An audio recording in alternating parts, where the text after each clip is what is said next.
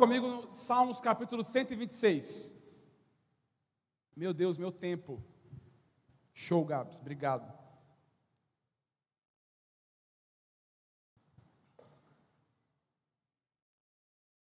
O livro de Salmos é o livro maior, é o maior livro da Bíblia. Eu ia falar, é o livro mais grande, você acredita? Crê em Deus Pai. O livro de Salmos é o maior livro da Bíblia.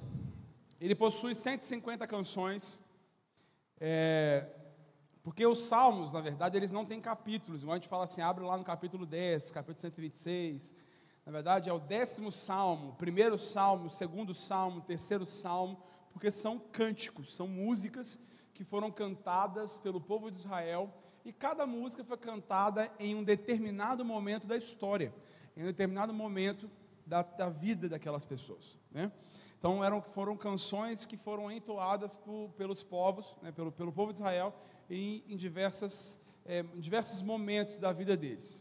E o Salmo 126, ele faz parte de um grupo de salmos, nós chamamos de salmos de romagem, ou salmos de degraus são os salmos que é, foram cantados né, durante, você vai ver que os, o salmo 120 para frente, se não me engano, você vai ver que o, o título dele é o, é o que? É Cântico para os Peregrinos a Caminho de Jerusalém. Então, eles, é, músicas que foram entoadas do, quando o povo sai do exílio babilônico e vai rumo a Jerusalém para poder é, restabelecer né, e continuar a vida deles. E eles foram cantando algumas canções. Então, esses cânticos que saem, quando eles saem do exílio e vão rumo a Sião, é, são os cânticos de romagem, salmos de romagem, salmos de degraus. Por quê? Porque cada passo que eles davam significava uma lição preciosa acerca do relacionamento deles com Deus. Então, por exemplo, cada salmo fala de um assunto. Salmo 120 vai falar sobre a paz para as pessoas que estão frustradas. O Salmo 125 vai tratar do cuidado de Deus para com os seus filhos. E o Salmo 126, que é o que nós vamos falar nessa noite, ele vai tratar sobre a restauração de Deus para o seu povo. Então eu quero dizer nessa noite, meu irmão, que é noite de restauração para você. Amém? É noite de restauração para nós, em nome de Jesus. E nós vamos ver que o, o, o salmista ele vai tratar de três fases da vida de todo ser humano. Vai falar sobre o passado, sobre o presente e sobre o futuro. Vamos para a leitura do salmo nesta noite, em nome de Jesus. O texto vai dizer assim, Salmo 126. Quando o Senhor trouxe os exilados de volta a Sião, foi como um sonho. Nossa boca se encheu de riso e cantamos de alegria. As, as outras nações disseram: o Senhor fez coisas grandiosas por eles. Versículo 3: Sim, o Senhor fez coisas grandiosas por nós, que alegria. Restaura, Senhor, nossa situação, como os riachos revigoram o deserto. Os que semeiam com lágrimas colherão com gritos de alegria. Choram enquanto lançam as sementes, mas cantam quando voltam com a colheita. Aleluia. Você pode dizer um amém por isso, meu irmão? Você pode, você pode dizer assim, grandes coisas fez o Senhor por mim, por isso eu estou alegre? Você pode dizer isso?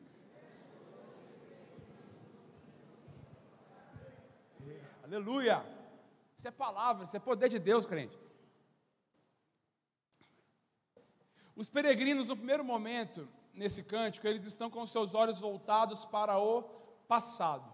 Eles estão trilhando um caminho da restauração. Restauração é algo que todos nós precisamos todos nós queremos. Só que para que aconteça essa restauração, nós precisamos trilhar um caminho. Nós vamos aprender com os peregrinos rumo que saindo do exílio babilônico, meu irmão, os babilônios eles eram extremamente perversos e carrascos. Realmente eles acabavam, eh, não tinham dó nem piedade das pessoas. Então Deus coloca realmente o povo sobre o domínio dos babilônios, porque, porque havia muita iniquidade, havia muito problema de idolatria, prostituição, o povo estava transgredindo a lei do Senhor e não obedecendo aos mandamentos do Senhor. Então foi permissão de Deus, sim, o povo foi exilado por bastante tempo ali, ficou sob o regime de liderança dos babilônios, que era um povo extremamente cruel. Para você ter uma noção, é, você sabe que a nossa Bíblia não está escrita em ordem cronológica, mas quando o profeta Abacuque se levanta para poder clamar ao Senhor pelo seu povo, ele, vai, ele tem uma resposta para o seu clamor, que uma, foi uma resposta que ele não esperava ouvir. Que Deus virou para ele e falou assim: ah, então tá, vou colocar os babilônios, vou entregar os, o povo de Israel nas mãos dos babilônios, ver se o povo aprende. Porque o profeta Abacuque se levanta e fala assim: até quando vai ter violência, prostituição, miséria, esses problemas todos, e o Senhor parece que não está vendo. E a resposta de Deus para Abacuque foi: ó, vou colocar o meu povo sobre as mãos, nas mãos, sobre o domínio dos babilônios, para que, para que esse povo acorde, para que esse povo realmente é, entenda qual que. Aí Abacuque ficou assustado.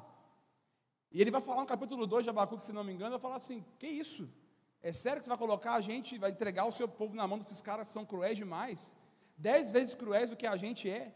Então, para você ter uma noção, eles eram um povo, os babilônios eram, eram ruins, uma raça ruim.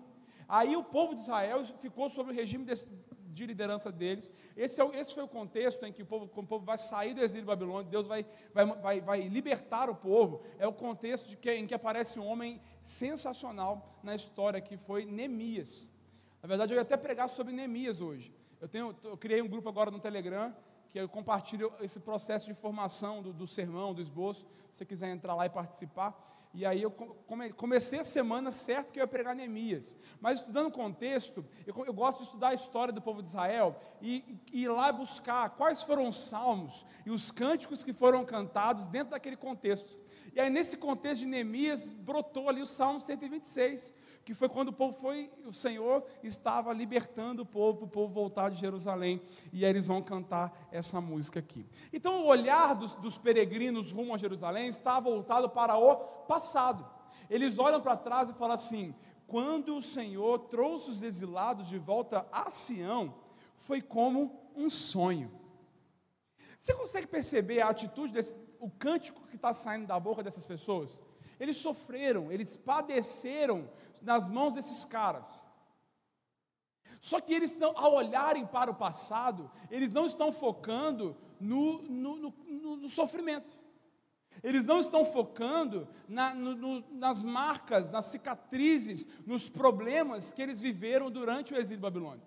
Quando eles olham para o passado, nesse caminho de restauração, eles estão olhando no momento em que Deus trouxe eles de volta.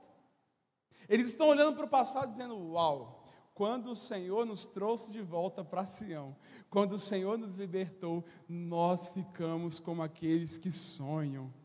A nossa boca se encheu de alegria, a nossa língua de júbilo, e agora eu posso dizer: grandes coisas fez o Senhor por nós, por isso estamos alegres. Ruth, aonde você quer chegar? Quando você, só te fazer pedir para você pensar hoje um pouco sobre o seu passado.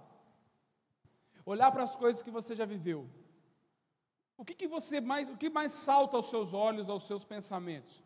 Existem muitas pessoas, meu irmão, que quando olham para o passado, o tempo todo só fica pensando na tribulação que passou, na doença que passou, no problema que acometeu, e aí não consegue caminhar e, e, subir esses degraus de restauração, porque ainda está preso no sofrimento, ainda está preso nas coisas que, que passou. Meu irmão, é óbvio que Ruth, isso é a minha história, me machucou, me fez muito mal, beleza, você tem as marcas no seu corpo, mas o que nós temos que aprender com esses peregrinos rumo a Jerusalém, depois de 400 anos de escravidão, de 400 anos exilados. 400 anos, gente, eu botei aqui. Eles estão olhando para trás eles olha, foi difícil, foi tenso, nós sofremos, mas quando o Senhor nos libertou, olha a ênfase, quando o Senhor nos tirou de lá, quando o Senhor nos trouxe de volta para Sião, nós ficamos com aqueles que sonham. Eu não vou mais ficar olhando, me vitimando com as coisas que me aconteceram aconteceu, agora eu preciso subir os degraus da restauração. Eu vou olhar para trás, sim, é, é, faz parte da minha história. Eu vou olhar, é uma cicatriz. Nós temos cicatriz pelo corpo, que se você olhar e falar, caí em tal lugar, você vai lembrar, a vida é desta maneira. Os problemas, eles nos trazem cicatrizes, sim, mas meu irmão, nós precisamos aprender com esse salmista e com esse povo que está celebrando aqui. Meu Deus, foi muito difícil, nós padecemos, mas houve um momento em que o cenário mudou, houve um momento em que o Senhor nos libertou, houve um momento em que a promessa que ele tinha feito, ele cumpriu. Ele, quando o Senhor trouxe a gente de volta para Sião, foi um sonho. Estou sozinho aqui, Jesus. Foi um sonho. E nós começamos a celebrar independente do passado. A minha boca se encheu de riso. A minha língua se encheu de júbilo. Porque eu sofri, estou cheio de marca. Mas agora eu posso celebrar. Mas agora eu tenho a oportunidade de celebrar porque grandes coisas fez o Senhor por nós não estou focando mais no problema, eu fui liberto. Ele ouviu a minha oração. Então, meu irmão, eu quero que você nesta noite pense, pare de se vitimar. Pare de olhar para o passado e ficar. Às vezes aquele crente que fica competindo o problema com o outro. Não, porque eu passei tanta coisa. Ah, porque a minha história é assim.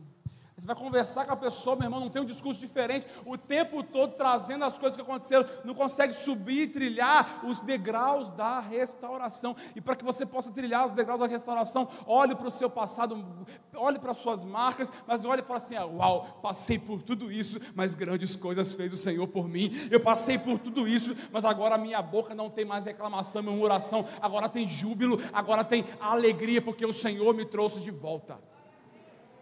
Ei, Olhe para o passado sem se vitimar. Eu sei que a sua história foi a sua dor. Mas o povo está nos ensinando aqui, meu irmão. Esse texto, o salmista está nos ensinando que é possível celebrar em cima da dor. É possível celebrar em cima da dor. O salmista também ele vai para o presente agora. Parece que o tempo, no tempo presente o salmista ele passava por algum momento difícil. E por isso ele vai clamar mais uma vez por restauração, versículo 4.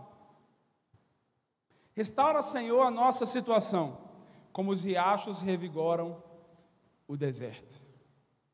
Ele entendia que a fé de ontem não substituía a necessidade de continuar acreditando no Deus da aliança. Eles tiveram fé e Deus libertou, Deus está conduzindo as pessoas para Jerusalém, de volta para casa mas estavam tudo em ruínas, eles precisavam se reerguer, eles precisavam continuar. Então ele tá, o salmista aqui está com um sentimento como se ele estivesse seco, como um deserto. E aí ele vai falar assim, Senhor, como os rios vêm vem revigorando o deserto, nós precisamos disso, Senhor. Enche a minha vida novamente, Senhor, assim como foi feito no passado. Senhor, derrama um avivamento sobre o seu povo. Ele olha para o passado, lembra de coisas, foram coisas ruins, mas ele foca no que era bom. No presente ele está se sentindo seco, você está vendo que ele está celebrando, mas pelo que, de, sobre algo que aconteceu, mas o presente não está muito legal. Então você pode falar, Ruth, como que eu vou celebrar, eu vou, vou lembrar do que é bom se o momento hoje está ruim? Olha para o salmo. Está chorando hoje, está passando por tribulação hoje, meu irmão, mas você consegue olhar para trás e ver aquele, aquele livramento de acidente que ele te deu lá atrás. Mas a gente só abre a boca para reclamar da tribulação que a gente viveu há 20 anos atrás. Mas não consegue agradecer pelo pão que brotou do nada. Aquela compra que brotou do nada na sua casa lá, que você não sabia como você ia comer. Alguém foi lá e entregou uma compra para você. Você tinha uma conta enorme para pagar, o aluguel para pagar, não tinha dinheiro no dia anterior, mas no dia do aluguel, o Senhor levantou alguém que estava te devendo para poder te pagar. Você nem lembrava que aquela pessoa te devia e você conseguiu honrar com seus compromissos. É isso que eu preciso trazer à memória e parar de reclamar. Está com problema hoje? Clama como o salmista. Restaura, Senhor, como o Senhor um dia fez. Eu estou me sentindo seco eu estou me sentindo como um deserto, mas como o Senhor manda as águas caindo sobre o deserto, faça isso com a minha vida também. Clamor. Eu preciso clamar. eu preciso orar. Então eu quero trilhar esse caminho da restauração, eu preciso ter, ter gratidão por aquilo que aconteceu, mas eu preciso também clamar. Porque nesse contexto, muitos se levantaram contra Neemias, tinha muita oposição. E esse autor aqui estava precisando urgentemente de uma restauração. Entenda que se você não clamar ao Senhor como o profeta, o, o, o salmista está clamando por restauração aqui, você vai ser sempre essa pessoa que reclama do passado, reclama do presente e fica ansioso com o futuro. Sabe por que se a gente não aprender isso hoje? Hoje é, é o presente nosso, amém? O hoje vai se tornar o passado do futuro. Está comigo? Amanhã eu vou precisar agradecer pelos livramentos, pela provisão de. Está comigo, crente? Hoje. Então, se eu não aprender isso, eu vou viver nesse ciclo vicioso, o tempo todo reclamando, o tempo todo olhando para as adversidades, sem conseguir contemplar o sol que está brilhando para mim. Meu irmão, o sol brilhar para mim, para você, é graça. A cafungada que você dá agora de respirando, puxando oxigênio, é graça. Ele te permitiu respirar mais uma vez, porque ele pode acabar com a gente agora. Porque ele que dá a vida, ele que tira a vida, ele que destrona reis, ele que coloca reis, ele é o dono de todas as coisas. Então, meu irmão, ah, eu passei por tanta coisa, você está vivo. Você está vivo. Deus te, Deus te libertou, Deus te preservou. Então, meu irmão, eu preciso, eu preciso ter esse clamor em minha boca pedindo por restauração no presente. Clame, clame por restauração. Só que o salmista também, nos versículos 5 e 6, agora os seus olhos estão se movendo em direção ao futuro de Deus.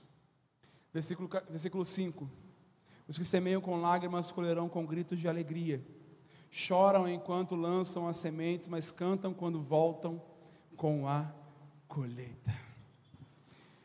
Os olhos do salmista no momento de hoje não é legal, preciso de restauração. Clamei ao Senhor Estou clamando ao Senhor e com seus olhos marejados. Ele começa agora a se encher de esperança. Porque o coração nostálgico em lembrar das coisas que aconteceram, em clamar por restauração no presente, começou agora a encher de expectativa o coração do salmista. Porque se eu só foco no problema, eu não vou ter expectativa boa. Ó céus, ó terra, o negócio está ruim, o negócio não, não anda, está bem, ah, não sei o que, meu irmão.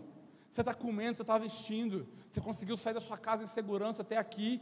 Graça, comece a agradecer, porque essa gratidão vai começar a gerar expectativa no seu coração em relação ao que vai acontecer. Meus olhos estão marejados, estão vermelhos de tanto chorar por conta do problema, mas não estão me impedindo de visualizar, de vislumbrar que eu vou voltar com a minha colheita. Eu estou semeando hoje chorando.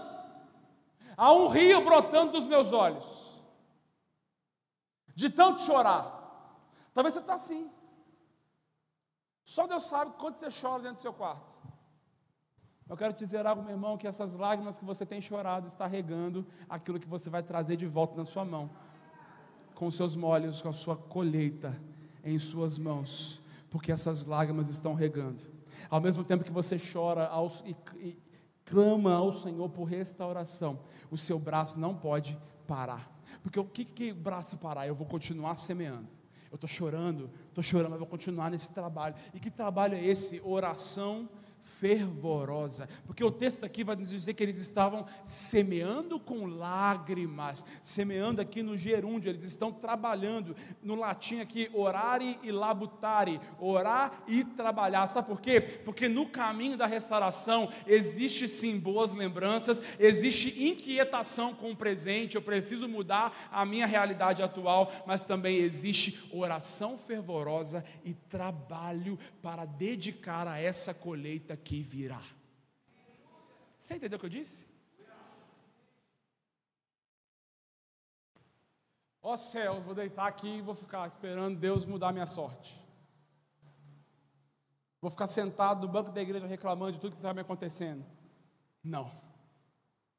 Eu vou trazer à memória aquilo que pode me dar esperança eu vou clamar, eu vou clamar sofrendo, chorando, mas estou regando, jogando as sementes, meu braço está trabalhando, eu estou desesperadamente em decomposição de tanto chorar, mas o salmista olha, os peregrinos estão olhando para o futuro, dizendo: os que semeiam com lágrimas colherão com alegria, com meu irmão, e olha o que o texto está dizendo aqui, meu irmão, eles vão colher com gritos de alegria. Eu não vou só sorrir, não vou só dar um sorriso. Sabe aquele grito que você dá quando seu time ganha? Não tive uma experiência tão boa recentemente com o meu time, mas já tive muitos momentos bons com o meu time. Mas é uma, uma, é uma comparação, nada a ver, mas só para você entender. Quando você está feliz, você dá aquele berro. Você levanta sua mão, você sai correndo.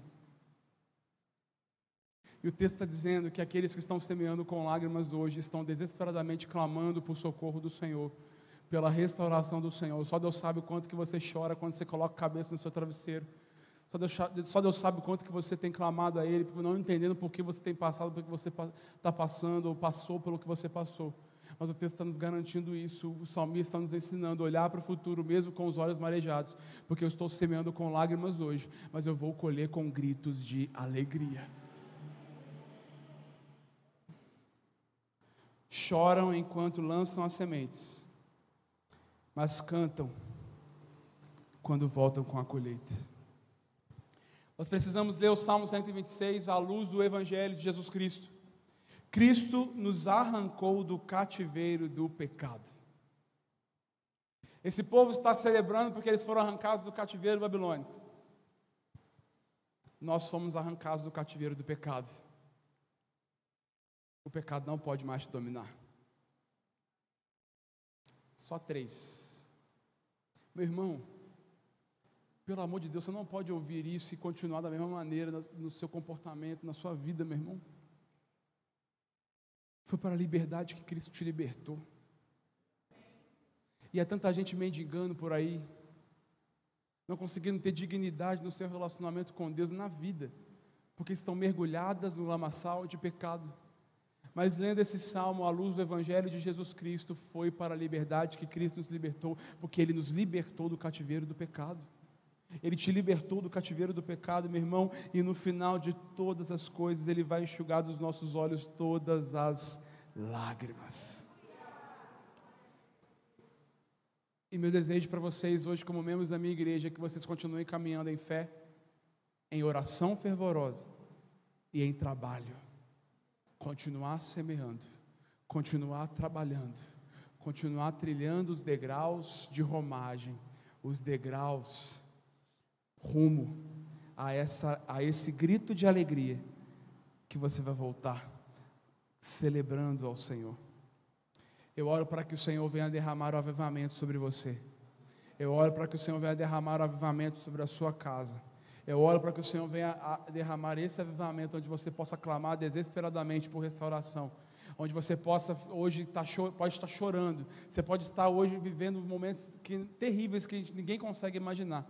Mas eu quero que você entenda e leia, volte-se para esse texto aqui. Os que semeiam com lágrimas colherão com gritos de alegria. Choram enquanto lançam as sementes, choram enquanto, enquanto trabalham, estão chorando enquanto estão seguindo, estão chorando enquanto estão subindo cada degrau, mas eles vão cantar quando voltarem com os seus molhos em suas mãos, com a colheita em suas mãos. Eu quero orar por você nessa hora. Queria chamar a banda. Eu quero orar por você. Como que você quer que Deus te responda? Talvez você está clamando por restauração, clamando por uma mudança. Mas como que você quer essa restauração se você talvez não ora? Está só reclamando. Está só murmurando. Está só triste pelos cantos. Ele pode. Ele pode tudo. Ele pode te responder. Ele pode mudar o cenário da sua vida. Mas para que aconteça, você trilhe esse caminho de restauração, meu irmão, você precisa parar de reclamar e começar a olhar para as bênçãos que Ele já te deu. Você precisa clamar hoje por restauração. E avistar mesmo com os olhos marejados, cheios de lágrimas, que o futuro está certo aqui, ó. É certeza que quem está semeando, quem está clamando desesperadamente, quem está fazendo a sua oração fervorosa, quem está pedindo por restauração, quem não desiste de pedir, quem não desiste de, de trabalhar, quem não desiste de, de perseverar em oração, o texto está dizendo: você está semeando hoje com lágrima, está difícil demais, mas o texto está garantido, você vai voltar pulando, dando gritos de alegria, e as pessoas vão fazer como as, as nações vizinhas olhavam para esse povo assim, grandes coisas fez o Senhor por esse povo. E eles gritavam sim, com ênfase, com muita ênfase: grandes coisas fez o Senhor por nós, por isso estamos alegres. Eu quero orar por você nessa hora, meu irmão. Você pode se colocar de pé.